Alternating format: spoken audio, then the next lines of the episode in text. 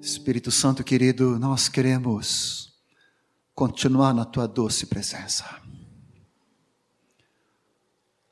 Tu já tens nos tocado tanto pela manhã com a preciosa palavra que tu nos deste. Batizando no Espírito, enchendo do Espírito, transbordando em línguas, renovando, tocando nosso coração. Toda tarde, Senhor, um doce Espírito nos conduzindo, mesmo nas brincadeiras, em todas as coisas. Senhor, era palpável a tua presença reinando sobre esse acampamento santo, Senhor. Toda graça nessa noite, Senhor, em cada cântico, em cada palavra, em cada expressão. Senhor vai nos conduzindo de fé em fé, de glória em glória. Vai enchendo nossas vidas. E o melhor, Senhor, é que nós estamos no começo desse retiro, Senhor. E o melhor é que nós estamos no começo de nossa vida. Todos os dias tu queres te manifestar na vida de cada um de nós. Senhor vai jorrando na continuidade palavra de sabedoria e de conhecimento, palavra profética, Senhor. Nós simplesmente confessamos nossa completa insuficiência, incapacidade em nós mesmos. Mas nós sabemos em quem nós temos crido e quem está em nós o tesouro. Senhor, habita em nós e por isso, Senhor, temos plena certeza da obra que tu vais fazer na vida de cada um de nós nesse fim de semana. Não somente mais um retiro, mas um marco, queimando com letras de fogo cada um de nós, em nome de Jesus, enchendo o nosso coração. Obrigado, Senhor.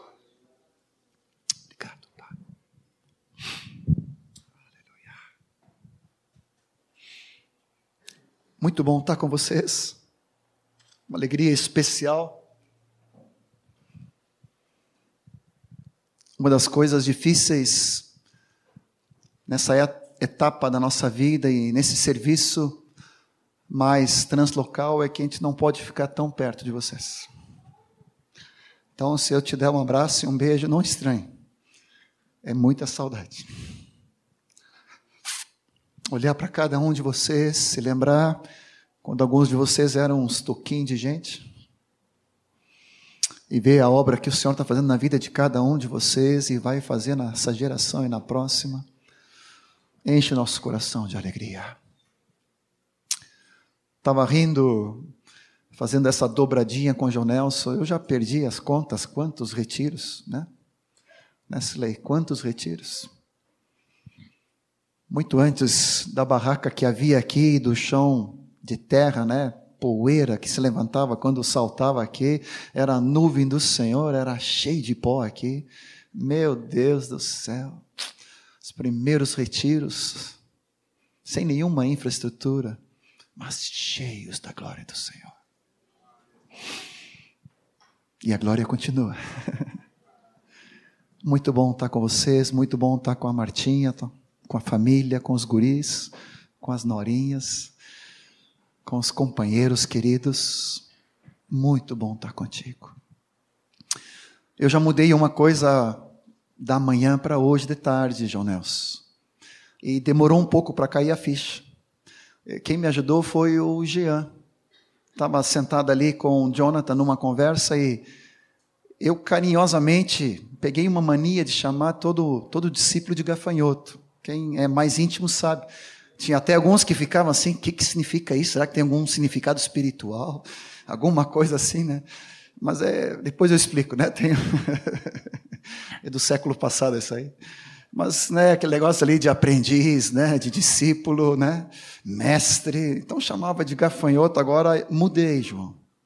Agora é leão. Não é mais gafanhoto, é leão. Quando abraça o discípulo, agora não dá para dizer gafanhoto, né? O cara, entende?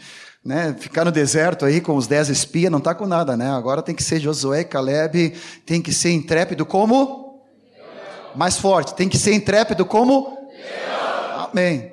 Uns a gente olha assim e vai dizer leãozinho, né? Mas os outros já vê assim o potencial mais se manifestando, leão. da tribo de Judá. Aleluia. O estandarte bem definido diante do Senhor. Aleluia. Eu quero repartir nessas duas noites algumas palavras-chave. Quando João Nelson repartiu a carga sobre o jovem potencial, né, o potencial de Deus na mão de Deus, me lembrei de uma palavra que Deus deu há, há muitos anos atrás, acho que foi final de 80, início de 90 um retiro lá no Seminário Maior de Viamão, onde Deus me colocou uma palavra a respeito do desafio de Deus a essa geração. E eu fiquei orando, casando essa palavra, dessa carga que Deus tem derramado tão preciosamente na vida do João Nelson. E o Senhor reacendeu o fogo no meu coração. E eu quero cooperar com o Espírito Santo, cooperar com a palavra do meu precioso colega, nessas palavras-chave que nós vamos estar vendo, muito simples. E vamos estar vendo uma palavra-chave e principalmente uma figura da palavra, um exemplo das Escrituras, que marcaram a minha vida e definiram o meu andar e tudo aquilo que, de alguma maneira, por misericórdia de Deus e glória de Deus exclusiva, Deus tem operado na vida de cada um de nós. Quando estávamos começando a cantar aqui, eu me lembrei que possivelmente os mesmos anseios, as mesmas dúvidas, as mesmas interrogações e questionamentos que eu passei, possivelmente ou certamente cada um de vocês passam. Senhor, o que que tu quer da minha vida? O que que você, meu casamento, família, filhos, profissão, trabalho, ministério, há, há tantas dúvidas e interrogações. E a gente pensa, será que Deus vai poder usar a mim? Será que é você é algo no reino de Deus e eu quero profetizar graça sobre a tua vida. A carga que o Senhor colocou é muito mais profética do que ensino. John Nelson, como mestre, está nos colocando toda essa base, eh, passo por passo, vamos estar ouvindo cada manhã essa palavra sendo consolidada em nosso coração. Hoje de manhã o Senhor já se derramou, e uma irmãzinha ali na janta falou para mim: disse, É, a palavra do João, eu escutei que foi alto nível, vê se mantém. A gente disse, ai meu Deus, ai meu Deus. Toma, Senhor tem misericórdia. E não foi a Martinha, não. Poderia, poderia, né? Está no, tá no nível dela, assim. Mas assim, orem por mim. Quero manter esse nível do espírito.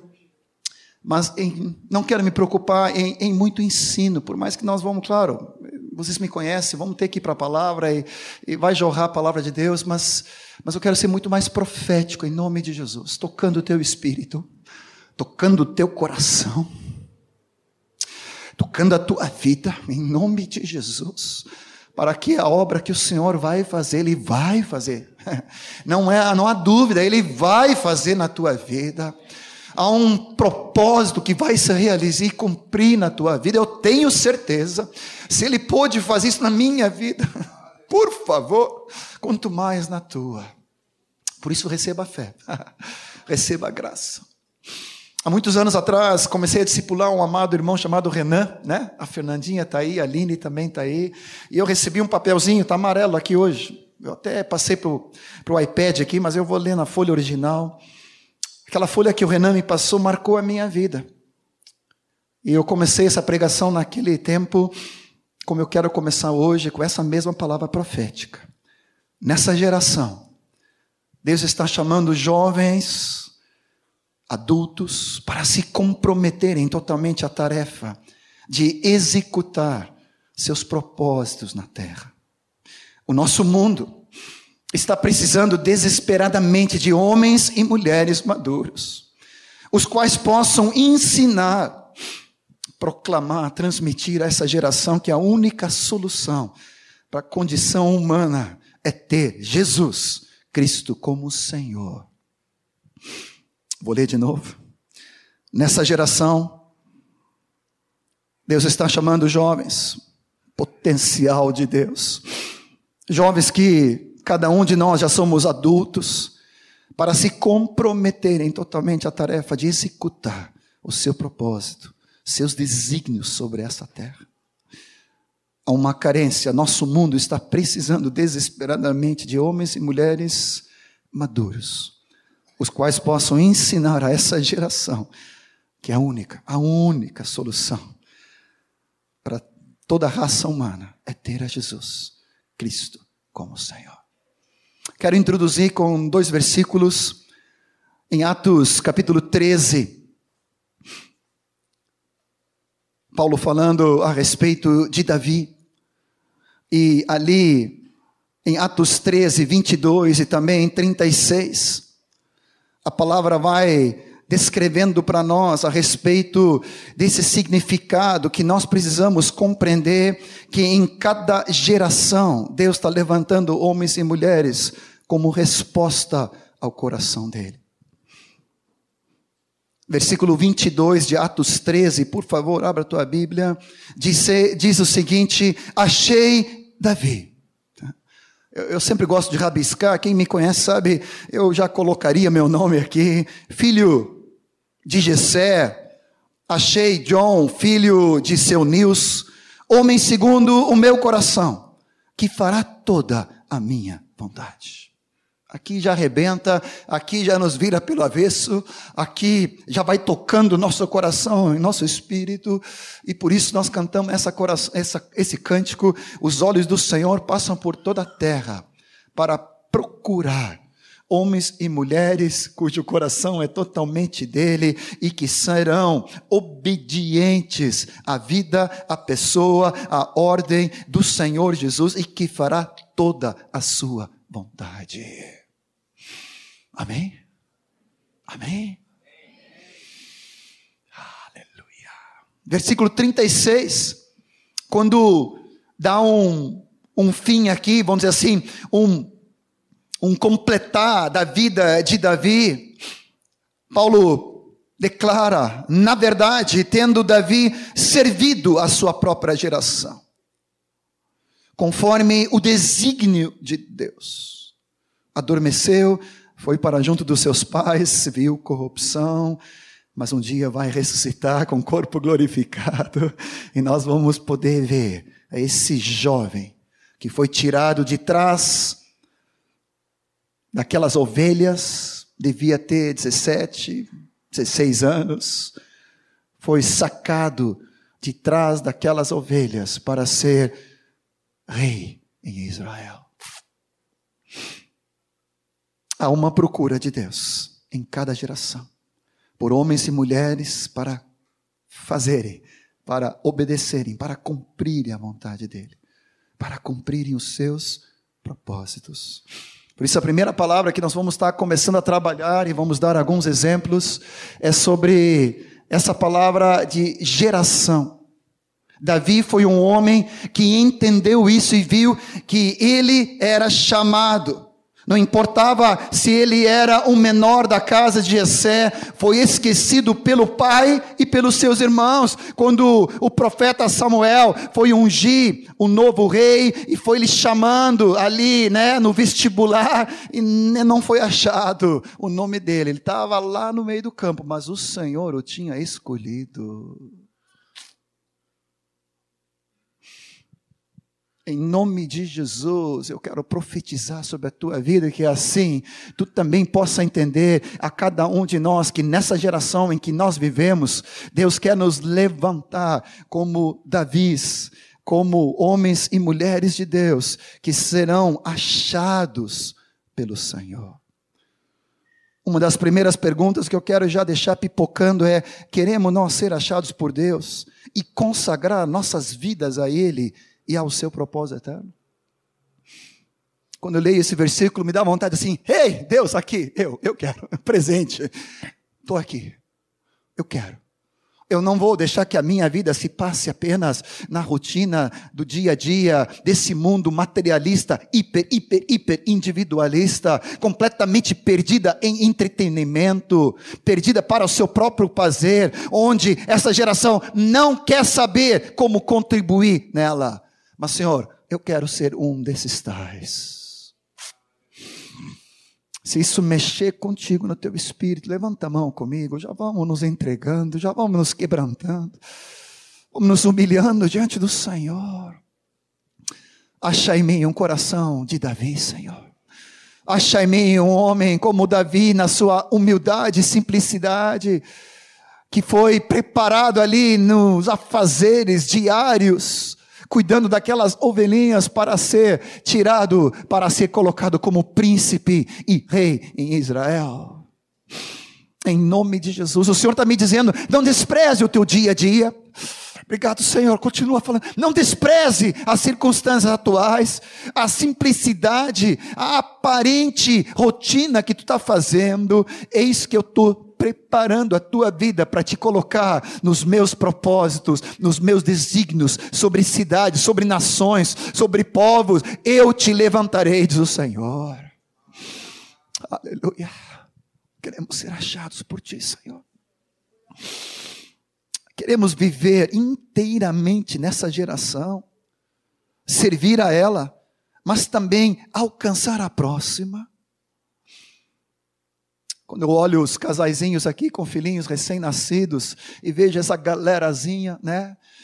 Me lembro há 257 anos atrás, quando a gente era mais guri, né, João Nelson, Cilei, Martim aí, com nossos toquinhos de guris aí, que hoje são os baita homem, correndo pela chácara, né?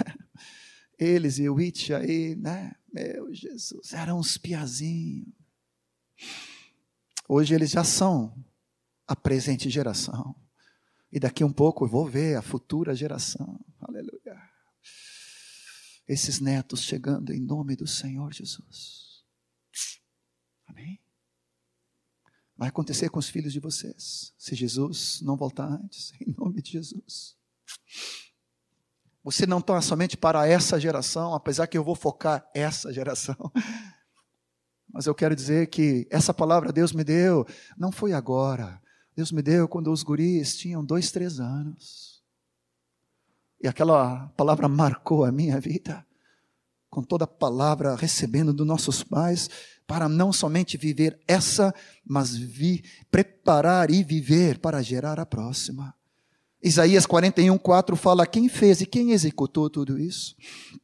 Aquele que desde o princípio tem chamado as gerações à existência, eu, o Senhor, o primeiro, e com os últimos, eu mesmo. Aquele que desde o princípio tem chamado as gerações à existência. A nossa geração foi marcada de jovens, foi marcada pela vida do Erasmo, que em todo o retiro de jovens estava junto. Se lembra? Alguns de vocês podem ter pego alguns retiros dele aquele homem de Deus, glória ao Senhor, exemplo em nossa vida fervoroso, cheio de oração, nos colocando para, né, na vitrine e colocando para toda boa obra, para, né, realmente sermos trabalhados e forjados na obra de Deus. Se hoje nós estamos aqui, essa geração aqui, é porque nós tivemos pais atrás de nós. E o nosso coração como pais aqui seja né, os pais mais velhinhos, seja os pais mais novinhos dessa geração de liderança de vocês, nos jovens, nós queremos preparar cada um de vocês para servir a essa presente geração, para que no final possa dizer, cada um de vocês serviu a essa geração conforme o propósito de Deus. Em nome de Jesus. Alguém já disse que que o cristianismo só precisa de uma geração para se extinguir. Achava que era exagero, estou vendo isso na Europa cada vez que a gente vai lá. Pela falta de, de viver cada geração diante do Senhor e ver o potencial e ver aquilo que o Senhor quer fazer. Impressionante o que está esfriando a fé, as congregações, as igrejas locais. Se nós não passarmos as verdades, nossos filhos, dentro de 20 a 40 anos, a igreja terá perdido completamente o seu alvo. Não basta que eles frequentem algumas reuniões, congregações ou casas. Não basta uma rotina, que infelizmente às vezes é sem vida. Há um clamor em cada um de nós, como jovens, por algo autêntico Nisso eu acho que eu sou jovem, eu quero nunca deixar de ser jovem. O jovem, ele, ele, a rotina não satisfaz nenhum de nós. As coisas espirituais têm que ser algo real, autêntico, para tocar o nosso coração e tocar o coração do jovem. Se é algo que cada um de nós odiamos, é hipocrisia, incoerência. Não somente o jovem odeia isso, mas Deus odeia. E eu te confesso que eu tenho pavor de hipocrisia, de incoerência, de religiosidade. Eu sempre estou atrás de uma vida real. Algo que transparece em nosso semelhante, em nosso semblante. Quer fazer um raio-x da igreja? Como estão os jovens? Nossos jovens, nossos filhos são reflexo de nossa própria vida. E como eu te falei, isso aqui é uma frase desse irmão que me inspirei, chamado Wendell Smith. Não é algo que eu escrevi agora em função dos meus filhos adultos. Eu li isso aqui, tomei para mim, para os meus filhos, a minha família, eu e a Marta, quando estávamos começando o nosso casamento. Os jovens refletem os pais, na sua maioria, com raras exceções. Se os pais são comprometidos, ativos, envolvidos, autênticos, os filhos também vão ser. Tu pode dizer, John, não estou entendendo, era para falar para a nossa geração jovem, está falando sobre os meus filhos. Eu estou falando porque nós estamos vendo a palavra do João Nelson hoje: uma semente, uma árvore, uma floresta. Você, atrás da tua vida, do teu casamento, do teu noivado, da tua família que tu vai constituir, há uma geração de jovens que vão se converter, há teus próprios filhos que vão nascer, há uma igreja que vai estar, ser estabelecida de muitos discípulos através da tua vida. Você diz amém? Profetiza comigo mais uma vez. Profetizamos sobre nossos filhos naturais. Profetizamos sobre casamentos aqui profetizamos sobre famílias aqui, em nome de Jesus. Tu vais abrir nossos olhos para que vejamos a tua glória, e tu vai levantar uma nova geração de homens e mulheres completamente comprometidos contigo que não fique na periferia, se contentando com aparências. Denunciamos a religiosidade, Denunciamos a hipocrisia, a falsidade, a aparência. Nós não queremos, Senhor, nós queremos de fato a tua realidade, para que possamos passar isso à nossa geração e à futura e à vindoura, em nome do Senhor Jesus. Algumas verdades, só para introdução. Sete coisas que Deus quer fazer perpetuar através das gerações. Primeiro lugar, o seu propósito eterno, o seu desígnio, os seus pensamentos. Salmo 33, 11 fala sobre isso. Ele fala a respeito, Salmo 33, versículo 11, fala a respeito que o conselho do Senhor dura para sempre.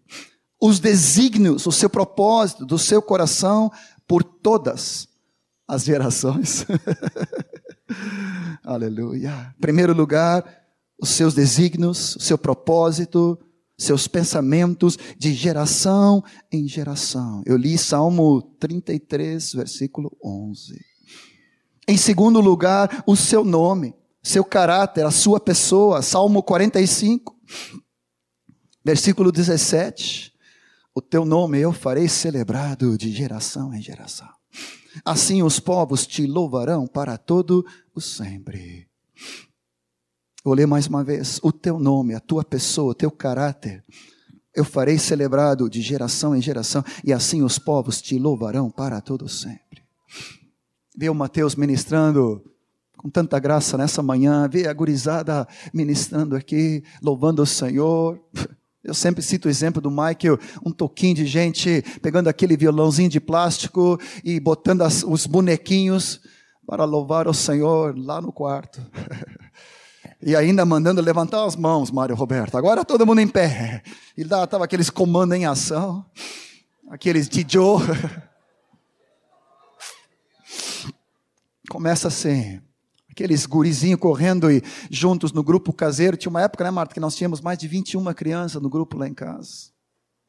Hoje, a maioria de vocês estão aqui, sendo. proclamando o nome do Senhor, né, Carlinhos? Oh, Jesus. A tua verdade dura para toda sempre, para todas as gerações. É Mateus, né? Mateus 16, Mateus 5, 17 fala sobre isso. Que a palavra do Senhor dura para sempre, né? Os céus e a terra passarão, mas a tua palavra permanece para sempre. E Mateus 5, 17 fala a respeito disto, dizendo, versículo 17 e 18: Não penseis que vim revogar a lei e os profetas. Não, não vim revogar, vim para cumprir. Porque em verdade vos digo: até que o céu e a terra passem, nem um io, um tio jamais passará da tua lei, até que tudo se cumpra. Eu falei que o propósito do Senhor dura para sempre, de geração em geração. O nome do Senhor, o caráter e a pessoa dele. Eu falei que a verdade dele dura para sempre. O domínio, o governo do Senhor dura para todo sempre. Salmo 145, versículo 13. Salmo 145, versículo 13 fala sobre isso. Que o domínio, o governo do Senhor, a graça, o senhorio dele não é uma revelação que ficou na geração passada. Pelo contrário, o teu reino Salmo 145, 13. O teu reino é de todos os séculos. O teu domínio, o teu governo subsiste por todas as gerações. A fidelidade do Senhor. Salmo 89. Celebram para sempre, aleluia, a tua fidelidade. Os meus lábios proclamarão a todas as gerações a tua fidelidade. Os meus lábios proclamarão a todas as gerações a tua fidelidade.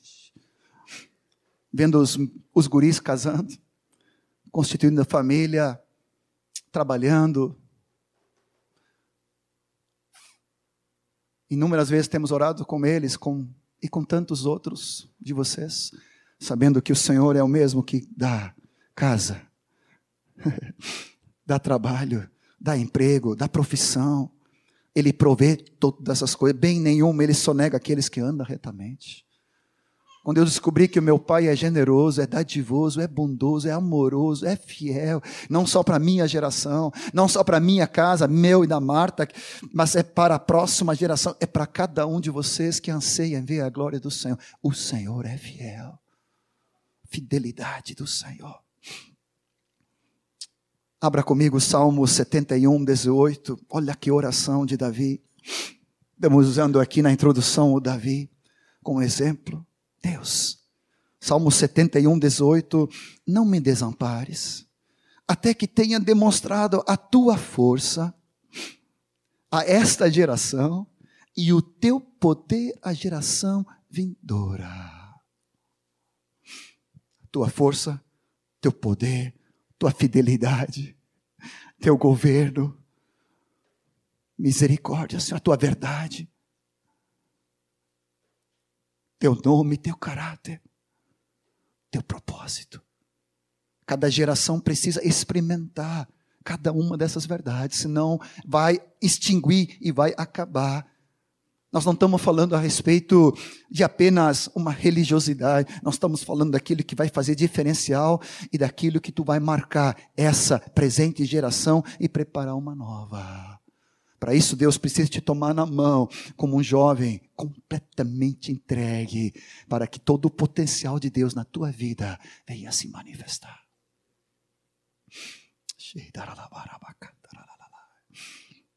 A visão que Deus me deu também sobre esse retiro. E eu quero que tu abra comigo ali em, em Juízes, vendo um exemplo de um homem que eu quero trazer essa aplicação prática que nós ouvimos hoje de manhã com João Nelson. Juízes capítulo 6, você pode abrir comigo falando a respeito de Gideão. Martinha, aquele lencinho que eu sempre esqueço, não tem? Um lenço de papel. Alguém tem lenço de papel aí? Porque eu já estou fungando. Tá? Pode ser papel higiênico, pode ser, não tem problema. Ali tem. É que eu já estou me fungando aqui, já estou chorando. Aleluia. Eu quero associar essa palavra geração, não só com Davi nessa introdução, mas eu quero começar a trazer algo muito simples, no exemplo com Gideão. Quantos de nós já lemos a história de Gideão? Levanta bem tua mão. Tem alguns que, é, a maioria. Então dá para ir tocando, né? Vamos ver até onde nós chegamos nessa, nessa linha aqui. Mas eu quero, não vou correr, temos todo o tempo do mundo, né? Ninguém vai dormir cedo hoje de qualquer maneira, estamos em retiro. Aleluia! Como é bom pregar em retiro de carnaval. Jesus amado. E eu ainda estou no tempo, né? Como é que chama? Não, não é, não é tempo de verão. Para mim é 9h25 ainda, né? Glória a Deus. Você está acordado? Amém? Aleluia. Dá-nos revelação sobre a vida de Gideão. Começa a abrir nosso coração para que nós possamos entender a tua revelação, o potencial, a graça, a unção que tu quer usar cada um de nós, em nome do Senhor Jesus. Por favor, espírito de revelação espírito de foco, de concentração, de aplicação, de todo esse potencial que tu quer manifestar na vida de cada um de nós, mas é crucial que nós entendamos os teus princípios e nos sejamos submissos a ti para que toda essa obra que tu quer fazer em nós e através de nós venha a se concretizar. Opera, Senhor Jesus, opera.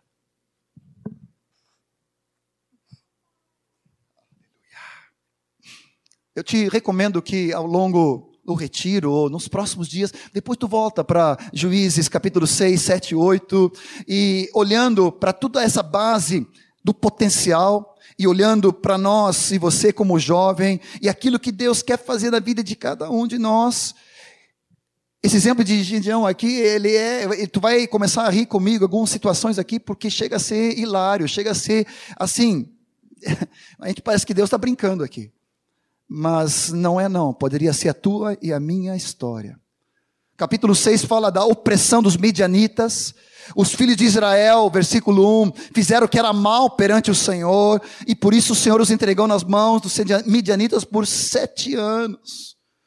E prevaleceu o domínio dos midianitas. E eles, então, por causa desse povo inimigo, começaram a se esconder nas covas, nos montes, nas cavernas, e ali começaram a fazer fortificações. Cada vez que Israel semeava, os midianitas e os amalequitas subiam como se fossem, né? Eles como se fossem gafanhotos comendo tudo pela frente. Aqui não é o gafanhoto do Jonel, é outro gafanhoto, aquele que vai comendo, devorando tudo. Era uma multidão de gente e o Israel ficou extremamente debilitado. Versículo 6 com a presença dos medianitas, então os filhos de Israel começaram a clamar ao Senhor. Nesse contexto, versículo 11, veio os, o anjo do Senhor e assentou-se debaixo do carvalho que está em Ofra, que pertencia a Ioás, um abesrita, e Gideão, seu filho. Ele estava malhando trigo no lugar para pôr a salvo dos medianitas. E o anjo do Senhor lhe apareceu e lhe disse: O Senhor é contigo, homem valente. Olha a piada de Deus. Respondeu Gideão: Ai, Senhor meu, se o Senhor é conosco, é, é, por que sobrevém tudo isso? O que é feito de todas as suas maravilhas? que nossos pais nos contaram. Dizendo, não nos fez o Senhor subir do Egito, porém agora o Senhor nos desamparou e nos entregou nas mãos dos medianitas. E se virou então o Senhor, o anjo do Senhor, o Senhor, para ele disse: Vai nessa tua força e livra Israel da mão dos medianitas. Porventura não te enviei eu? E ele lhe disse: Ai, Senhor,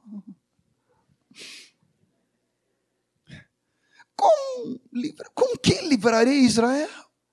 Eis que a minha família é a mais pobre em Manassés, e eu, eu sou menor na casa do meu pai. Qualquer semelhança não é mera coincidência. Parece que Deus tem prazer de pegar o menor dos menores, né? os caçulas aí, é pegar a menor família, a menor tribo, né? a menor família, a mais pobre, o mais fraco. Deus sempre escolhe. Por isso que eu disse, eu tenho certeza que eu e você estamos qualificados para essa aqui. Se Deus pode fazer comigo, pode fazer contigo. Pobre, pequeno, família, pobre, menor, mais desqualificado. Presente, Senhor. Eu não sei se tu te sentisse assim, eu, eu, eu muitas vezes já me senti assim.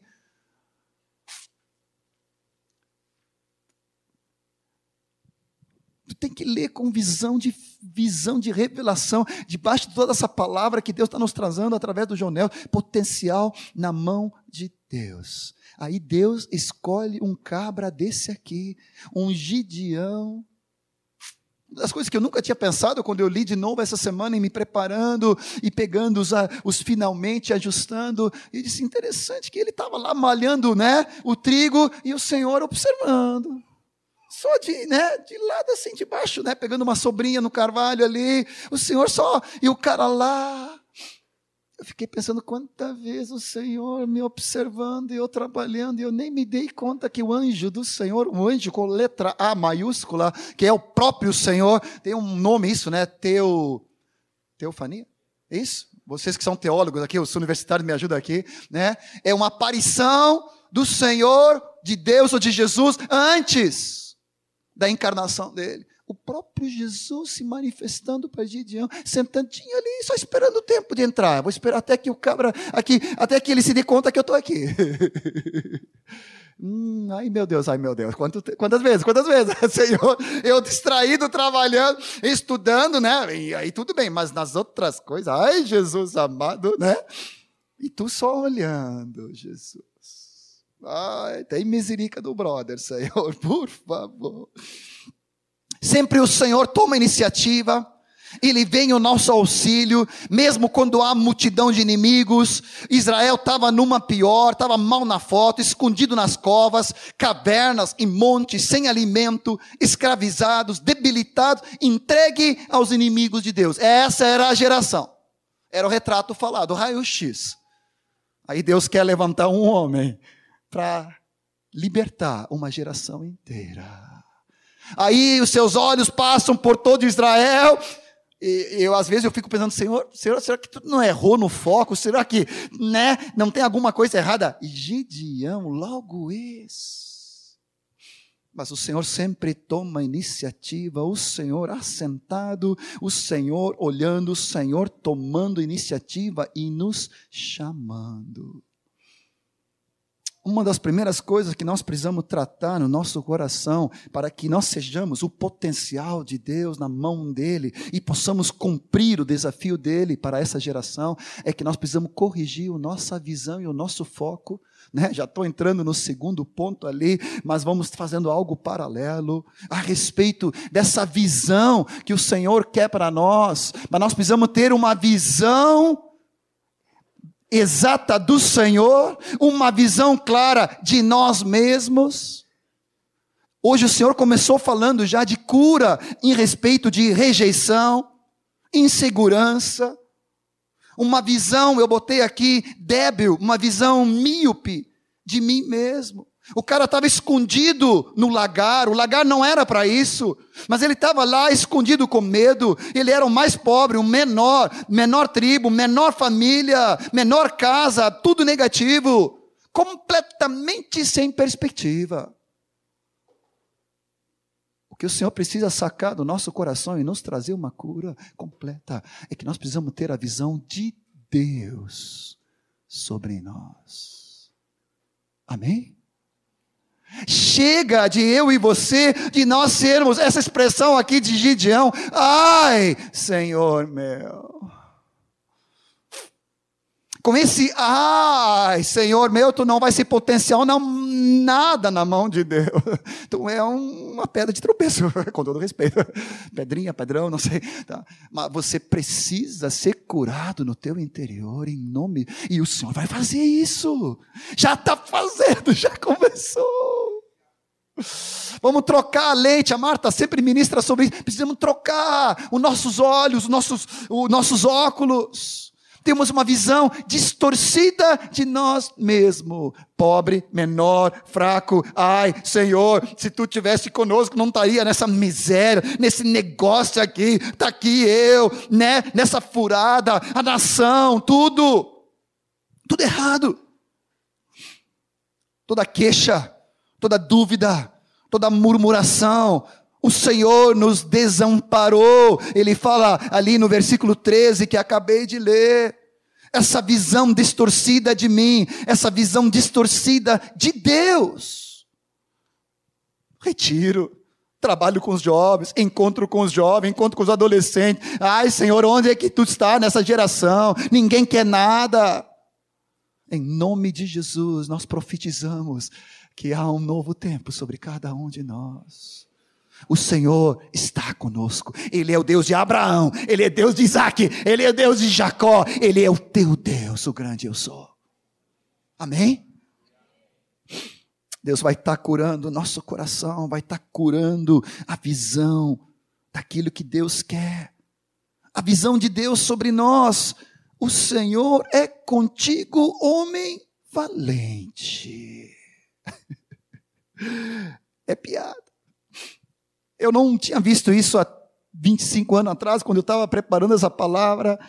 Mas nesses dias, na leitura das Escrituras, num dos anos, Deus me mostrou que essa palavra homem valente significa herói, campeão, guerreiro, homem poderoso em toda a sua força e em toda a sua coragem.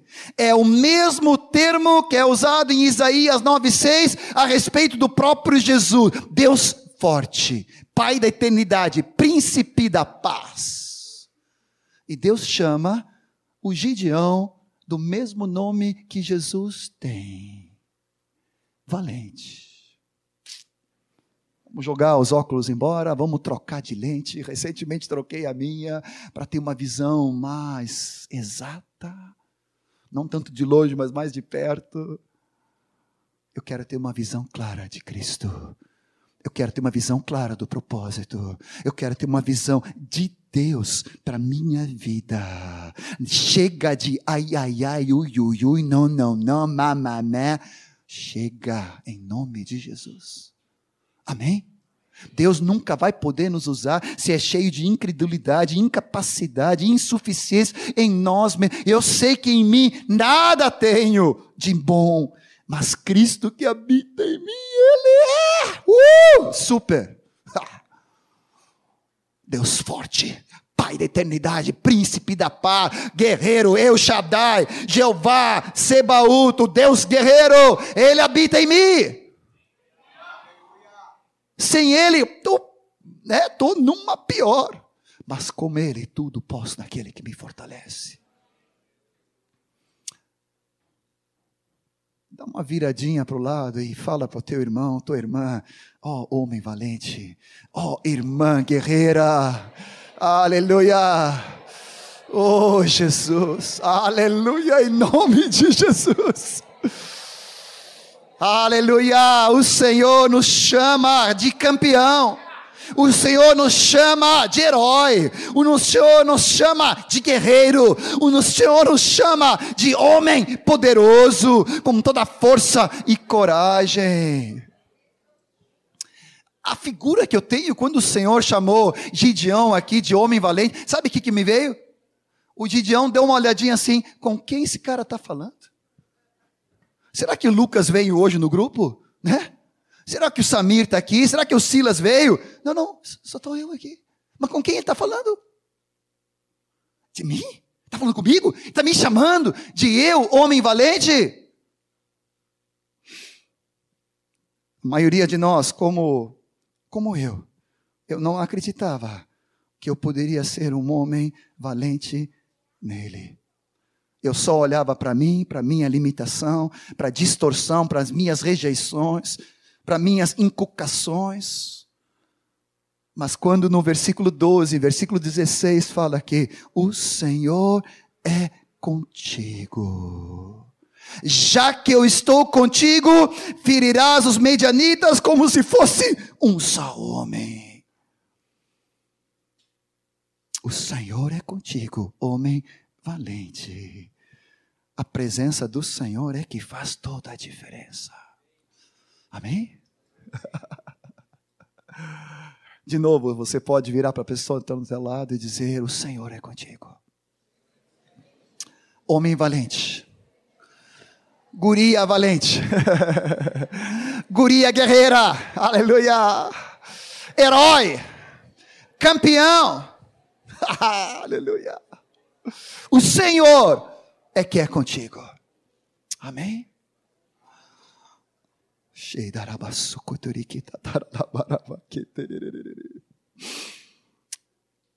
Vou deixar tu ler depois com calma.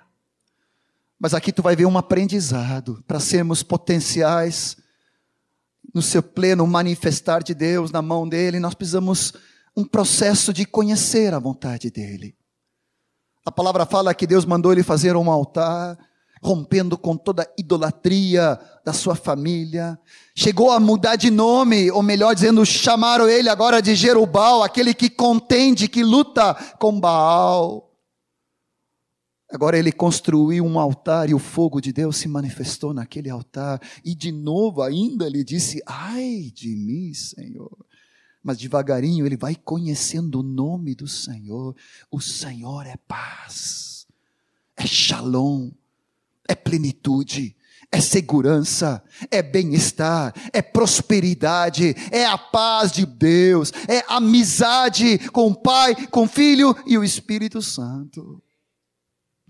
Em terceiro lugar, o Espírito Santo reveste Gideão, está no versículo 34, o Senhor o revestiu o Espírito diz, do Senhor revestiu a Gideão, que agora tocou, rebate e começou a juntar o Israel. Vestir-se com. Hoje você tem o Espírito Santo dentro de você. Ainda a gente vai vendo que há uma certa insegurança. É, põe lã, tira lã. Eu fico eu fico tão apaixonado pelo Senhor, porque o Senhor não se negou. Senhor, se é da tua vontade que tu está me chamando para cuidar de vidas, para discipular, para me levantar nessa geração e ser um profeta na tua casa, Senhor. Então, a lã aqui, eu coloco aqui, que, que fica só a lã encharcada e tudo seco ao redor, e depois, Senhor, fica tudo molhado ao redor e a lãzinha seca. E eu fico pensando, o Senhor, Deus do universo, se Vem. Se presta. E essas, obrigado, Volney. Ah, se presta. Quanta bobagem, Senhor. Se é isso, se é aquilo, Senhor, mostra-me a tua vontade. O Senhor. Nelson hoje falando, e não era bobagem ali com João, era algo muito sério. Senhor, dando dez sinais. Mas às vezes são coisas menores, mas mesmo assim o Senhor vai revelando e mostrando a vontade dele para cada um de nós. O Senhor é bom. Deus é Pai. Ele te ama, Ele está te qualificando te capacitando. Não é errado provar Deus. Ele mesmo diz: provai-me e vede que eu sou bom. Esse é meu pai. Eu não sei quem é o teu, mas o meu é esse. Aleluia. Senhor, eu preciso, eu careço, eu necessito. Mostra tua graça e teu poder. Eu quero demonstrar e manifestar a tua força e o teu poder para essa geração e para a próxima. Em nome do Senhor Jesus. Ele vai conhecendo a vontade do Senhor, vai começando a estar seguro, absoluto na vontade específica de Deus.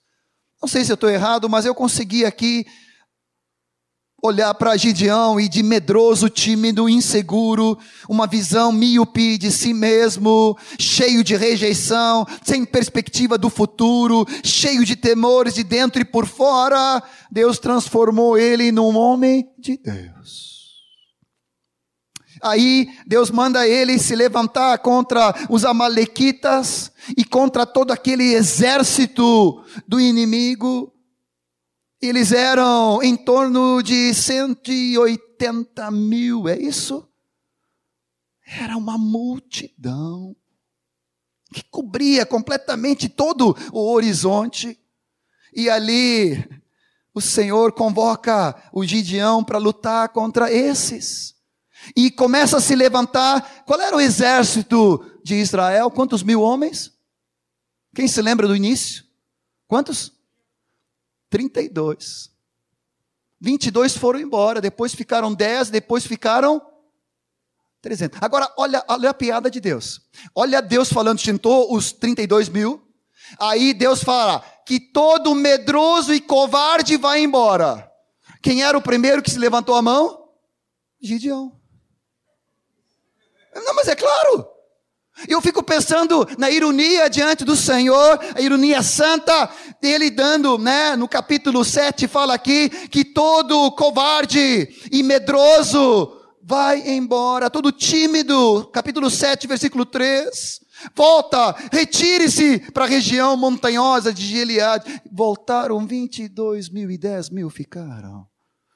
Eu fico pensando ali que deu um aperto no Gideão. E o fogo esse, Senhor. Ah, né? Certamente ele falou de novo, ai de mim. Era a oração preferida de Gideão, ai de mim. Coitadinho. Agora sobrou 10 mil.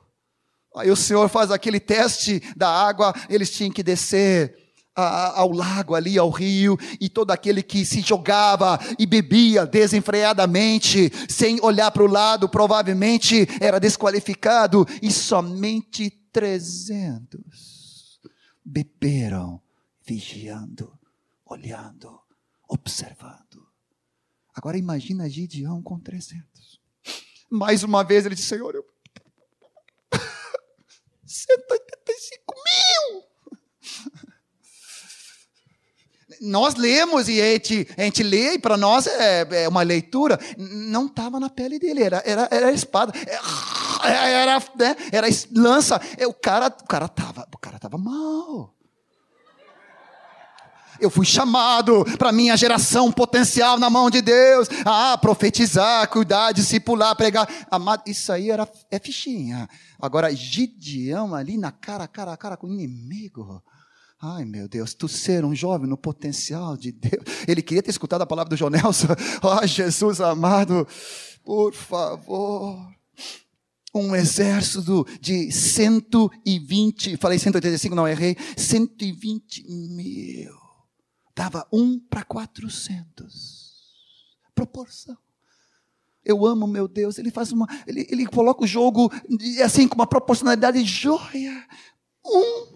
para 400. Mas o Senhor estava com eles. O Gideão e seu moço vão para o arraial dos midianitas. O Senhor tem misericórdia, diz para ele: desce, versículo 9 e 10, capítulo 7. Se ainda temes atacar, desce tu com teu moço, e tu ouvirás o que eles dizem, e fortalecida tuas mãos descerás. E lá eles foram e escutaram o sonho do, in, do inimigo, do comandante ali. E o Gideão, então, ouvindo o sonho, adorou, se prostrou ao Senhor.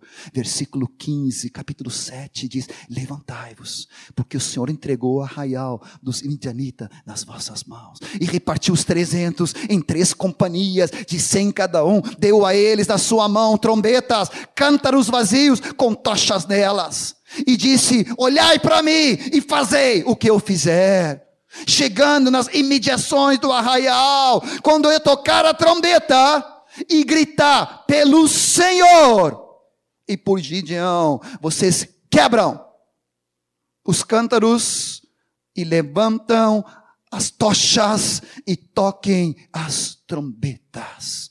Versículo 20: espada pelo Senhor e por Gideão e cada um fica paradinho. Deixa que o Senhor faz a guerra por nós.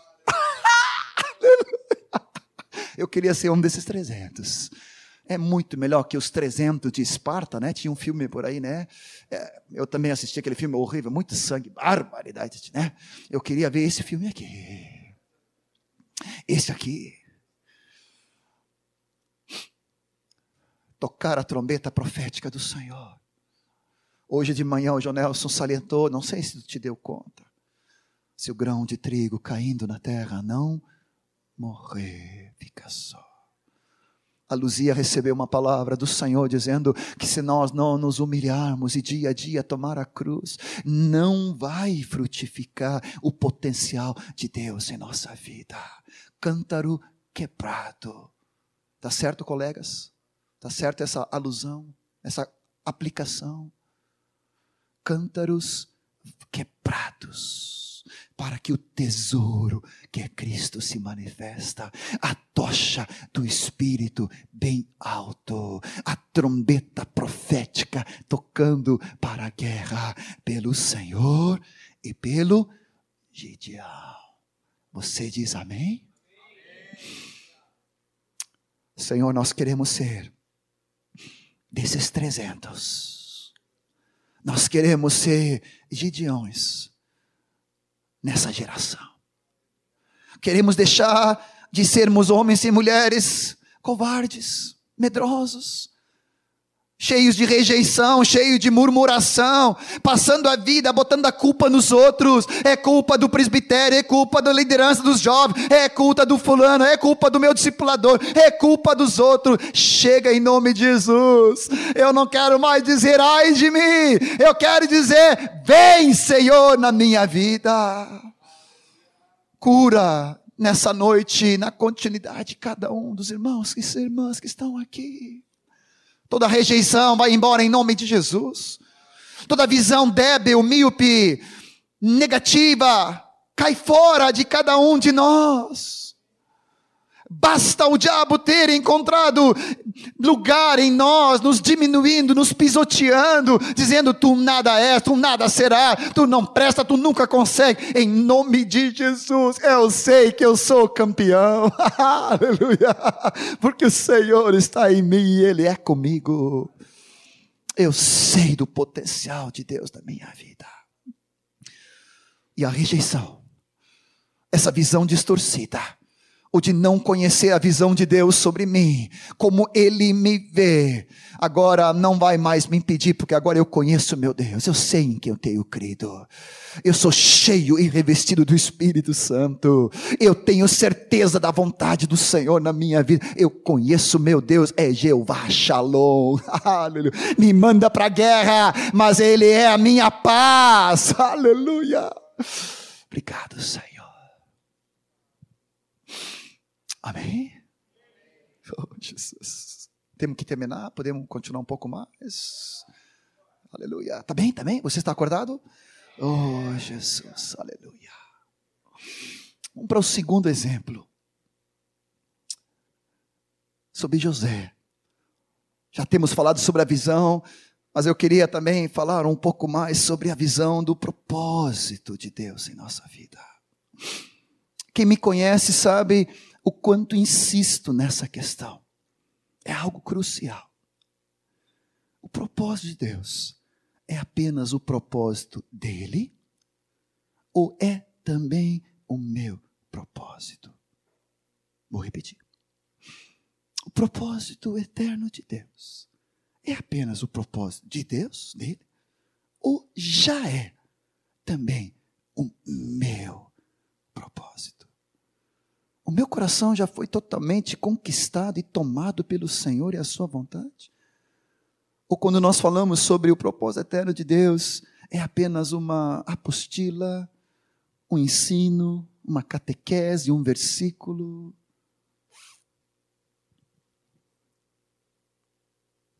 Eu tive o privilégio de conhecer o propósito eterno de Deus em 1978, em julho de 78. Tu vai dizer, John, como é que tu te lembra? Eu nunca mais esqueci. O Erasmo, ali, na General Câmara, nós estávamos como conjunto naquela época, um grupo musical, a banda que nós tínhamos. Eu vim da Bleia de Deus, já era salvo, já era batizado, batizado no Espírito Santo. Só tinha um probleminha, não tinha rumo, não tinha direção, não sabia o que fazer. Já era líder dos jovens. E com isso eu não estou falando nada negativamente, graças a Deus por tudo que eu recebi aonde eu me converti, ali eu recebi Jesus. Mas faltava algo. Não tinha uma visão da bússola do norte, da direção. E ali, quando o querido Erasmo tomou nossas vidas na mão dele, e nós nem sabíamos que era discipulado ainda direito, começamos a ouvir a respeito do eterno propósito de Deus, de uma grande família, de muitos filhos semelhantes a Jesus, para a glória de Deus, Pai. No início, sabe qual foi a minha reação? Não te escandalize. Eu achei uma bobagem. Não quando o, o Erasmo ministrou, mas antes. Alguns dos jovens me falaram comunhão, relacionamento, família. Muito neque-neque, né? Muita meleca, né? Muita... Ah, eu sou homem, não quero essas coisas. Relacionamento, intimidade, amor, transparência. Ah, cheio de pecado oculto, cheio de rejeição, cheio de insegurança. Mas ali a palavra foi entrando, e a partir daquele dia, começou a ter um norte na minha vida. A faculdade que eu estava fazendo de engenharia química na PUC começou a ter um final. Não era apenas me graduar ou formar. Já não mais fazia, não afetava mais a minha mente humanismo, filosofia, sociologia, ateísmo, incredulidade, porque eu já tinha visto o propósito de Deus. Eu, meu coração foi conquistado. Namoro, noivado e casamento com a Martinha, já tinha o porquê casar. Não era só porque eu amava ela, ela era a guria mais linda da congregação, né? Não era só isso. que tinha uma visão de fé sobre esse, né? Jesus, eu era feio, meu Deus do céu. Jesus amado. Por isso tenha esperança para ti, meu filho. Tenha esperança. Glória a Deus. Olha, se eu pude casar, cara, tem algumas fotos, lá em casa tem, né? Os guris não podem botar no Face, tá? Não pode botar. Não. Tem. Mas olha, tem umas fotos quando eu olho assim, meu Deus, sei como é que a Marta casou comigo. Jesus, ela tinha uma visão de fé. Ela sabia, eu quero transformar esse cara num coroa cinquentão enxuto, né?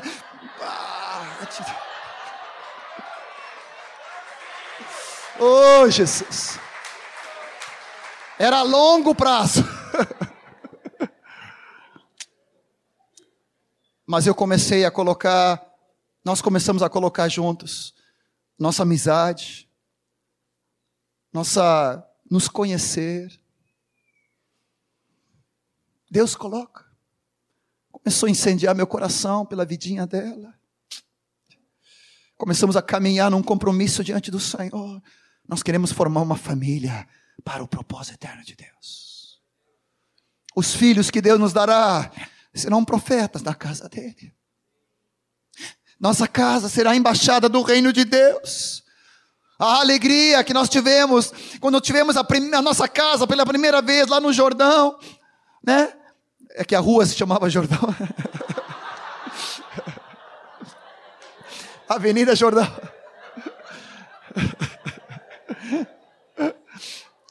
chamando ali o Job, o Renan, o Márcio, o abrindo a nossa casa, não era a casa dos meus pais, era a minha casa, eu e a minha casa serviremos ao Senhor, aleluia! Essa mesma emoção continua até hoje, cada vez que eu abro o portão lá de casa e os discípulos vão entrando, o privilégio de servir o propósito eterno de Deus.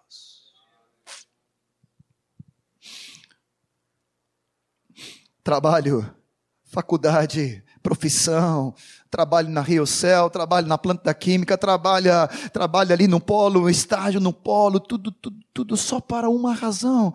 Propósito, propósito, reino, visão do Senhor Jesus ser e fazer discípulo. Isso que o Jonel falou hoje de manhã, essas coisas básicas. Mas que muitos de vocês não fazem. Deixa-me denunciar profeticamente, em nome de Jesus. Se eu não sou fiel num pouco, numa vida, num contato, em, na rua, no evangelismo, na Zona Sul, no Jari, na praça, onde for, se eu não sou fiel com aquela primeira vida que Deus ou me deu, né, ou ganhei, não importa, mas se eu não sou fiel no cuidar daquela vida sobre o muito, o Senhor não vai me colocar jamais Desculpe desabafar, mas eu sei que seria profético essas duas noites. Se eu fosse tu, cara, desculpe a intimidade assim, Jesus, mas estou em casa, né? Se eu fosse tu, eu me convertia. O teu trabalho não é o propósito, a tua casa, nem o casamento é o final, é apenas o meio. A alegria, o amor e o gozo que nós temos com quantos anos? 27 já, 27 anos de casado, misericórdia, 27, nem parece, né? A Marta parece ter 30 ali, né? Olha só que Jesus amado. Quando eu viajo, essa é a coisa ruim, eu fico com tanta saudade. Ah, Jesus, dá um aperto dela e dos gurias assim, ah, Jesus. Cada vez que eu volto, eu, eu, eu, eu assim, eu, encho ela de presentes. E os irmãos, né? Eu trabalho ali, agora passei em Recife ali, no Rio de Janeiro, trabalhando oito dias sem parar. Quem ganha presente? Ela. Não estou entendendo, mas eu, eu que trabalho. Não, é ela que ganha. Agora já virei especialista, consigo comprar uma blusa em cinco minutos. Na última errei duas, né? comprei três. Nessa eu acertei, né? Oh, Jesus. Como é bom estar apaixonado. Como é bom amar os filhos, como é bom ser amado, como é bom, precioso, família, casa, esposa. Mas não é o fim. Se não servir para o propósito. Carro, casa, tudo isso não tem valor nenhum, amado, se não cooperar para o propósito de Deus. Esse ano o Senhor quer fazer multiplicar a sua igreja através da tua vida. Muitos filhos para o Senhor, Jesus.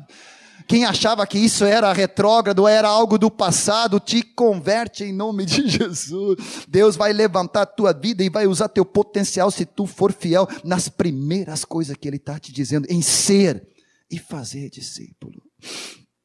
Deus tem uma visão para cada geração. Cada geração é como se fosse um passo a mais no propósito eterno dele. É como se Deus estivesse caminhando na história e cada passo representasse uma nova geração. Não é tanto uma questão de idade, mas é uma questão de época, o kairós de Deus no plano e do propósito dele. A próxima pergunta que eu queria que tu guardasse é: que marca a minha vida vai deixar nessa geração? Será que apenas vou deixar o tempo passar? Ou eu vou me entregar completamente para que o propósito eterno de Deus se realize através da minha vida? Esse ano de novo, não sei se tu tem aquela folhinha do que o presbitério de novo mandou editar a respeito da leitura da, né, do ano, tu tem ali? Oh, Senhor, já estou atualizado, eu já andei lendo meio adiantado, porque algumas viagens aí complica, está aqui a minha. Cada ano eu leio. Algumas vezes eu leio um pouco mais, né? Mas eu faço questão de cumprir toda a tabelinha que preciosamente os irmãos nos colocam no encarte. E cada vez que eu leio Gênesis, Enoque andou com Deus e Deus o tomou para si. Abraão andava com Deus, anda na minha presença e ser perfeito. Noé achou graça diante do Senhor e Noé, ele foi achado íntegro e justo diante do Senhor, e ele andava com o Senhor. O que, que vai estar escrito no teu e no meu? Desculpe, no meu e no teu túmulo. A gente pensa, é tão louco, né? Como é que eu vou falar agora de morte, mas eu, Rubinho nos falou aqui dessa tragédia que nos chocou tanto. A de Santa Maria, se divertindo, comemorando. Não sei se né, muitos ali possivelmente passaram no vestibular, ingressaram naqueles cursos e estavam debaixo de um Deus entretenimento e para o seu próprio prazer, e eu não estou julgando e nem, nem condenando ninguém. Deus tenha misericórdia deles e muito mais dos pais. Mas o que, que vai estar escrito na nossa vida no final? O Juliano andou com Deus. Silas foi um homem que marcou a sua geração, porque andou com Deus. Eu tenho uma santa aspiração e os meus guris podem colocar, se eu partir antes deles e se Jesus não voltar e nós sair todos, subir tudo junto, pode colocar ali.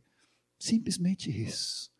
O mais importante da minha vida é se eu andei com o Senhor. Nesse exemplo que eu quero trazer é da vida de José. E nós vamos ver aqui outra situação e impedimento que o diabo quer roubar o nosso potencial. Abra em Gênesis. Abra em Gênesis. Gênesis 37, 38, 39, vai falando a respeito de José, e vamos apenas pincelar aqui.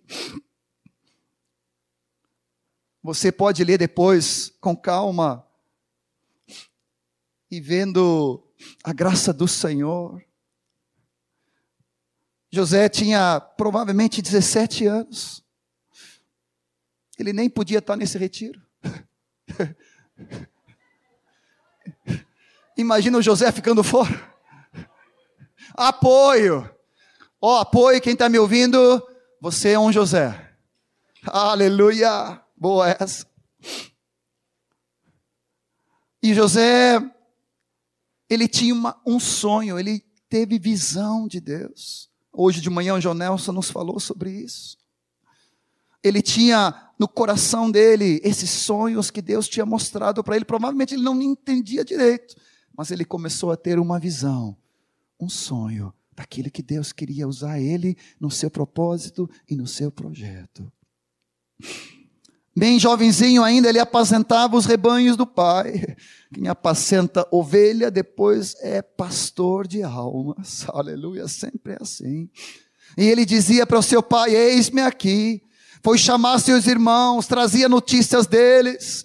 Na família dele tinha alguns probleminhas: fofoca, intriga, inveja, ciúmes, ódio. Como é que é a tua família? Algo parecido com José? Competição, concorrência, desleal. A família de José não era pouca coisa. Chegou um momento que não lhe podia mais falar pacificamente, diz o texto. Chamavam ele de o tal do sonhador, o mestre dos sonhos. Claro que aqui possivelmente José cometeu um gafe, né, uma, uma, uma pisada aqui no tomate. Em vez de ele guardar o sonho para si, começou a contar os sonhos para os irmãos e para os pais. Eu vi o sol e a lua se ajoelhando.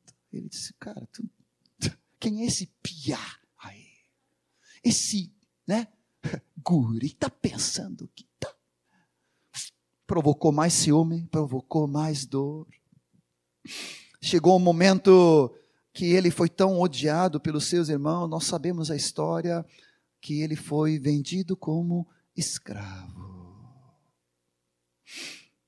Perseguido pelos irmãos, jogado na cisterna, vendido como escravo na casa de Potifar.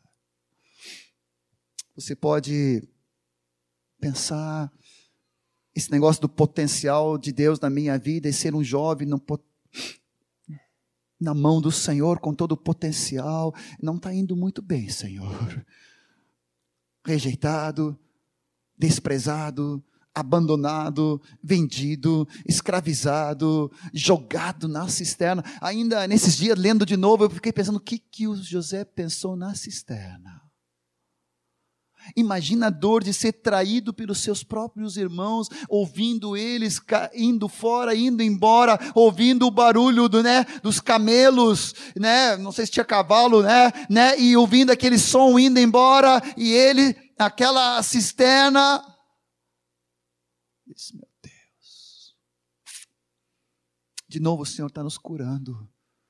Porque toda rejeição, toda mágoa, decepção com irmãos, frustração com irmãos de sangue, irmãos espirituais, rejeição por outras pessoas, não poderão se tornar empecilhos para aquilo que Deus quer realizar na tua vida.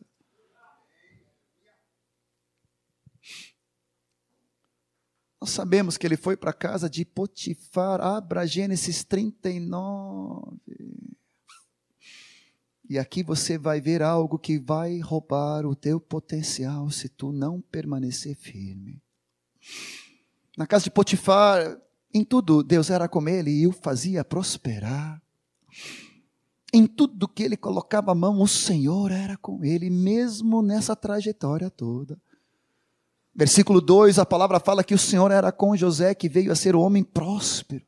Estava na casa do seu senhor egípcio vendo Potifar que o Senhor era com ele e que tudo que ele fazia, o Senhor prosperava em suas mãos. Logrou José mercê, graça perante ele, a quem servia, e ele o pôs por mordomo, administrador, gerente geral de toda a sua casa e passou tudo o que lhe tinha. Essa é a nossa trajetória profissional, fiel no pouco, fiel no mais, fiel no muito estudo, faculdade, curso técnico, eu não sei bem qual é a tua profissão, não importa, mas o, o, crescer diante do Senhor, o se preparar, o ser diligente em cada área que Deus vai te colocando, em tudo o Senhor quer te fazer prosperar. Amém? Amém? Você está entendendo o que eu estou dizendo? Que aonde tu estiver, na profissão, no trabalho, no estudo, na faculdade, que tu estás fazendo, o Senhor quer te fazer prosperar. Isso é de Deus para cada um de nós. O Senhor quer te tornar tão hábil que o teu chefe vem, esse cara aqui é o, é o top. Eu vou colocar ele na gerência na chefia, na coordenação, tem algo diferente. Nós sabemos quem é que é diferente. Não é isso aqui, não é isso aqui, não é eu, é o Senhor. Amém? A tua esperteza, a tua inteligência, a tua capacidade, a tua lógica, teu raciocínio, é, tudo, a tua habilidade vem do Senhor. Vocês conhecem a história toda a graça do Senhor. Mas tem algo que vai se colocar no caminho de qualquer um de nós, de todos nós, preste atenção. A mulher de Potifar colocou o olho nele. E a palavra fala que ele era bom de porte, formoso de aparência. E mesmo alguns de nós que não são tão atléticos ou tão, né? Alain Delon, né? John lembra, né? Não é tão assim, né? É entende? Alain de longe, né? Eu quero dizer para ti que o Espírito Santo na tua vida atrai.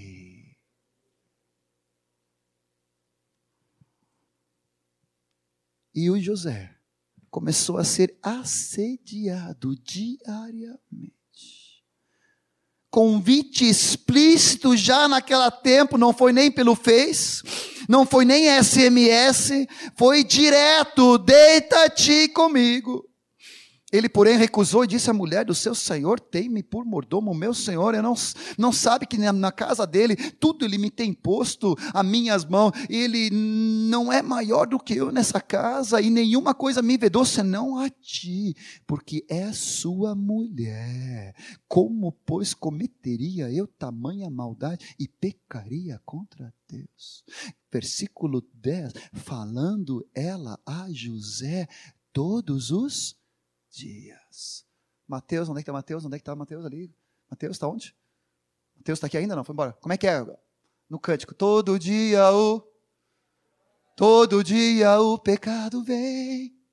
Todo dia a tentação vem. Todo dia a mulher do Potifar vem. E eu digo: arreda Satanás. Essa, como é que é, Jonathan? Aquela música que vocês fizeram, né? O Vini fez, né? A Potifeia, como é que é aí? A, a, né? Vai embora! Eu, eu, tinha uma ilusão que naquela época não, não tinha esses problemas. Hoje em dia é que nós somos assediados por tudo. Tu sai na rua, tem outdoor, tu clica, tem tudo, tem televisão, tem tudo. Barbaridade, tio. Se guardar puro hoje em dia é horrível, não é assim? Todo dia o pecado vem, todo dia a tentação vem, todo dia. Parece que a gente está sendo acuado contra a parede. Eu quero dizer para ti que eu não canto essa música assim, não. Todo dia o pecado vem e eu digo em nome de Jesus, vai embora. Todo dia a tentação vem e eu fujo da tentação. Todo dia, né? Como é que é depois? Os problemas vêm, as propostas vêm, e eu digo, eu já fui conquistado pela proposta maior, que é o propósito eterno de Deus.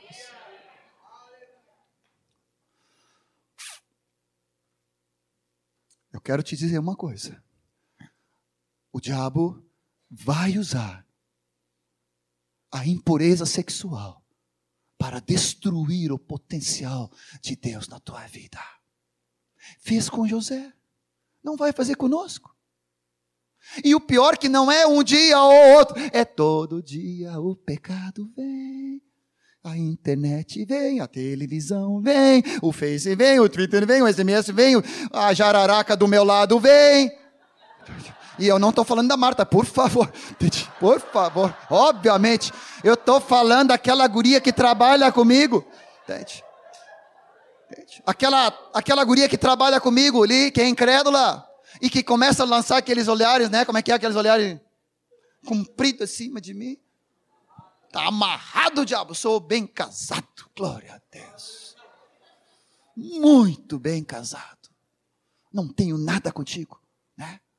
E quando ela vira, eu disse: vai embora, jacaré, sai. Não tem nada contigo. Nesses últimos meses, no mínimo três pessoas perto de mim, em algumas cidades que eu já viajei, me falaram a respeito de casamentos sendo destruídos, de jovens sendo contaminados por colegas de trabalho. Preste atenção. Os colegas de trabalho não são teus irmãos na fé, a não ser que sejam.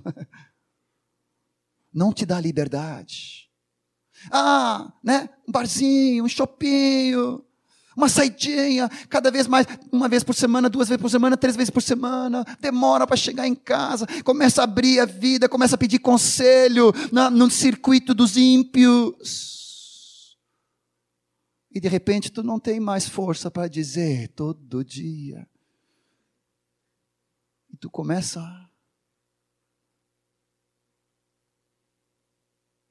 tu já perdeu a sensatez.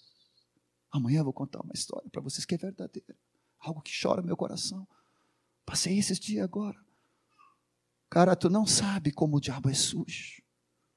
Tu não sabe como ele vê e sente de alguma maneira que há um potencial tremendo na tua vida para ser usado pelo Senhor. Ele vê que tu lê a palavra, que tu ora, que tu jejua, que tu te santifica, que tu toma a cruz, que tu nega a ti mesmo. Ele vê a busca e o zelo pelo Senhor. E ele vê, eu tenho que matar esse cabra logo. Conferir com a Marta, mas eu sei que eu posso falar. Nós éramos. Não, não, fica tranquilo. Nós... fica tranquilo, tá? Nós éramos noivos. Faltava poucos meses para casar. E criou-se um clima. E a coisa estava esquentando.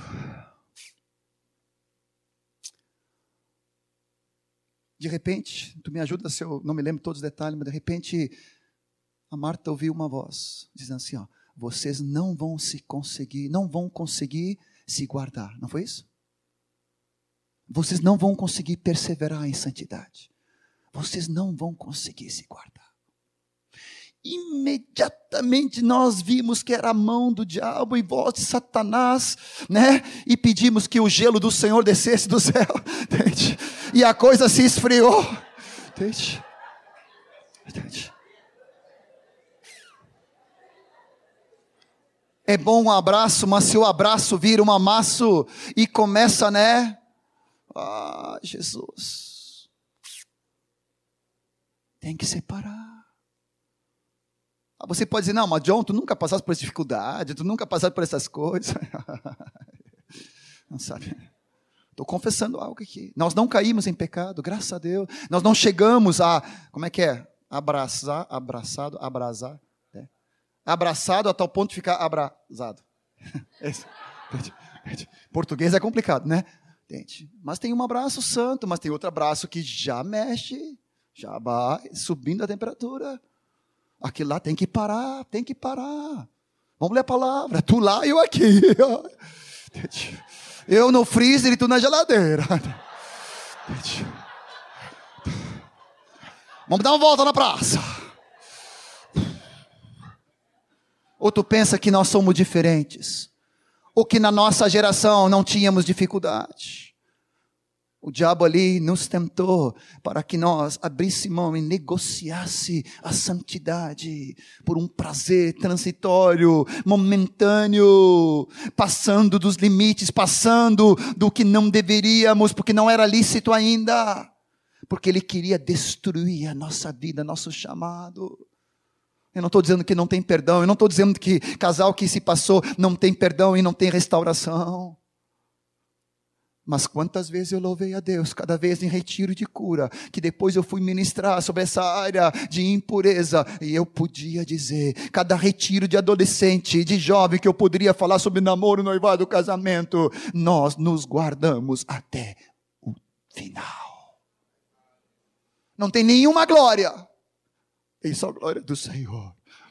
Mas havia um temor de Deus. Havia uma conquista pelo propósito. Eu quero viver na santidade do Senhor todos os dias. E o diabo vem com propostas indecorosas, indecentes. Quem vai ver? Quem vai saber? Não vai ter problema nenhum. Nenhum. Só acabou o potencial de Deus na tua vida. Se tu vive em trevas, escondendo manipulando a tua confissão e o andar na luz, como se tu pudesse andar de qualquer maneira e alcançar o que Deus tem para ti igual. Não funciona. Querido jovem, eu sei que Deus está falando contigo e que tem coisa que tem que acertar no cartório. Viu? Houve confirmação aqui. de quem é o celular que tocou. Ai meu Deus, ai meu Deus. ah, Jesus. Ou é sinal que nós temos que terminar, né? Já passamos do horário. Eu não vou continuar, não vou entrar no terceiro, amanhã deixamos. Vamos ver até onde o Senhor nos leva. Creio que o Senhor já nos falou hoje o suficiente. Eu quero dizer para ti, querido jovem, que não não é para condenação. Não é para culpa. Mas a pornografia, a impureza no olhar, a impureza no tocar, a impureza na internet, a impureza em todos esses meios de comunicação que hoje está completamente desenfreado. A impureza no teu relacionamento com irmãos na congregação, com fora. Querido, amado discípulo do Senhor, por que, que o diabo e o pecado é tão danoso? Porque ele quer destruir todo o projeto de Deus da tua vida. Ele queria destruir o José para impedir que ele fosse salvação para todo o povo de Israel. Mas ele disse: não. Ele fugiu ele abriu mão, passou por, por, por, por bobo, passou por injustiça, foi jogado de novo na escravidão, foi esquecido na masmorra, mas o Senhor não o esqueceu. Ele fez mestrado, ele fez pós-doutorado na prisão e na cadeia para ser levantado como governador e rei sobre todo o Egito. Nós falamos sobre rejeição, falamos sobre visão de nós mesmos, falamos sobre perseguição e circunstâncias, falamos sobre impureza sexual. São coisas que o inimigo vai usar para nos roubar da plenitude, do potencial de Deus em nossa vida. Mas nesse retiro, nós escolhemos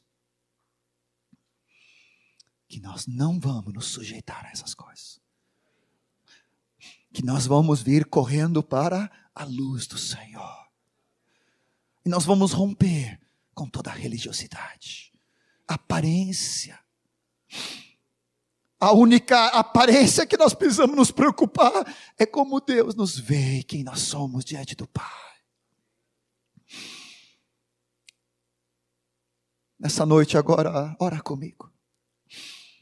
Eu não vou esgotar hoje porque temos um retiro pela frente e o Senhor pode fazer o que Ele quiser, como quiser, com quem quiser.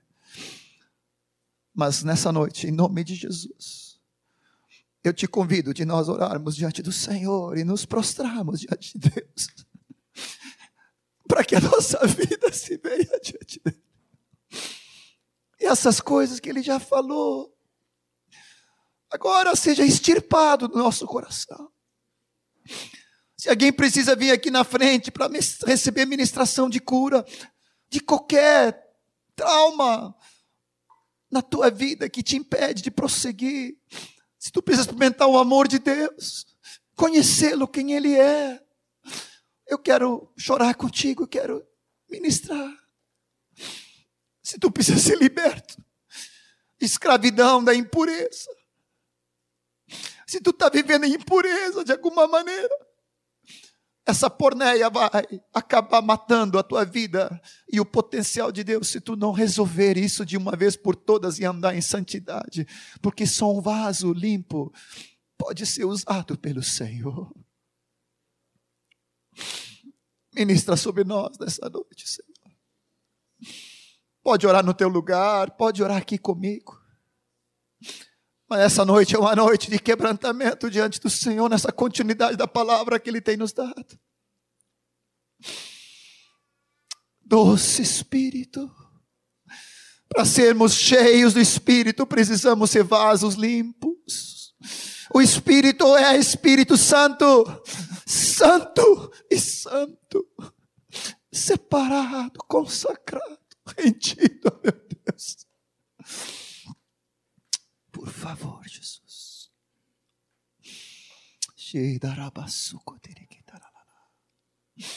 Tem mais alguém junto com Juliano aqui? Oh, Senhor Jesus. Vamos tomar um tempinho ainda em oração diante do Senhor. Ora com a pessoa que está no teu lado, ajoelha, fica em pé, não importa mas vamos rompendo com esses inimigos de Deus. Vamos rompendo com qualquer amarra em nossa vida. Seja curado diante do Senhor. Seja profundamente amado pelo Senhor. Obrigado, Jesus. Obrigado, Senhor Jesus. Obrigado, Senhor. Nós nos consagramos em Ti.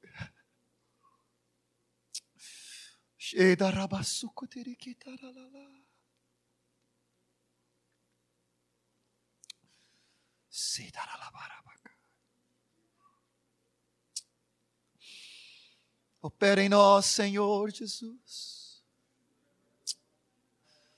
Opera em nós, Senhor Jesus. Não te vergonhe, não fique acanhado. Eu não estou dizendo que quem aqui vem aqui na frente tem problema de impureza, não. É qualquer área que o Senhor está colocando na tua vida para não ter qualquer restrição ou qualquer acanhamento, por favor. Tu não precisa vir na frente para ser liberto, mas seja liberto em nome de Jesus. Consagra a tua vida de novo ao propósito de Deus na tua vida. Seja um homem ou uma mulher nessa geração que faça a diferença. Obrigado, Jesus. Eu quero nessa noite me consagrar a Ti, me ajoelhar junto com meus queridos. Eu quero ser um homem nessa geração que faça a diferença. Mais ainda do que possa ter sido já.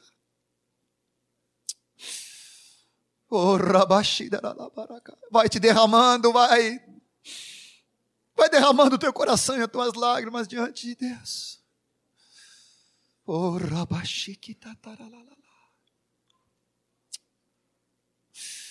Denuncie o pecado em qualquer aspecto na tua vida, em qualquer área, em qualquer grau, não importa. Nós precisamos ser limpos por Ele, em nome de Jesus.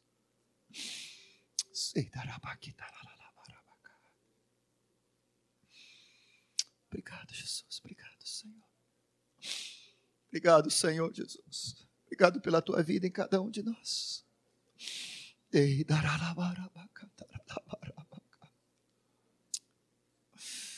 Estamos só no começo desse retiro. E o Senhor está nos levando à limpeza, a uma radicalidade, a entendermos que se não houver essa mudança, não, não vai haver esse fluido potencial de Deus em nós. O vaso precisa ser quebrado. O grão de trigo precisa morrer. E todo dia precisamos caminhar nessa obra da cruz em nós, mas também na obra da ressurreição e poder de Deus em cada um de nós. Obrigado, Jesus. Obrigado, Pai. Mário, vem. A equipe pode nos ajudar. Vai orando com o teu irmão. Vai chorando. Vai profetizando. Vai denunciando. Obrigado, Jesus. Cheira la barra basuki. Cheira la barra barra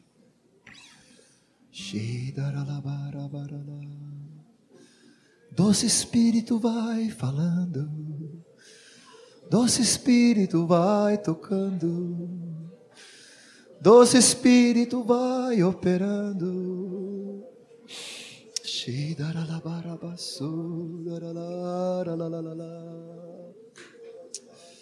Oh, obrigado, Jesus. Obrigado, Senhor. She Se daralabarabakindirire daralabarabashu. Se daralala, daralala, daralala.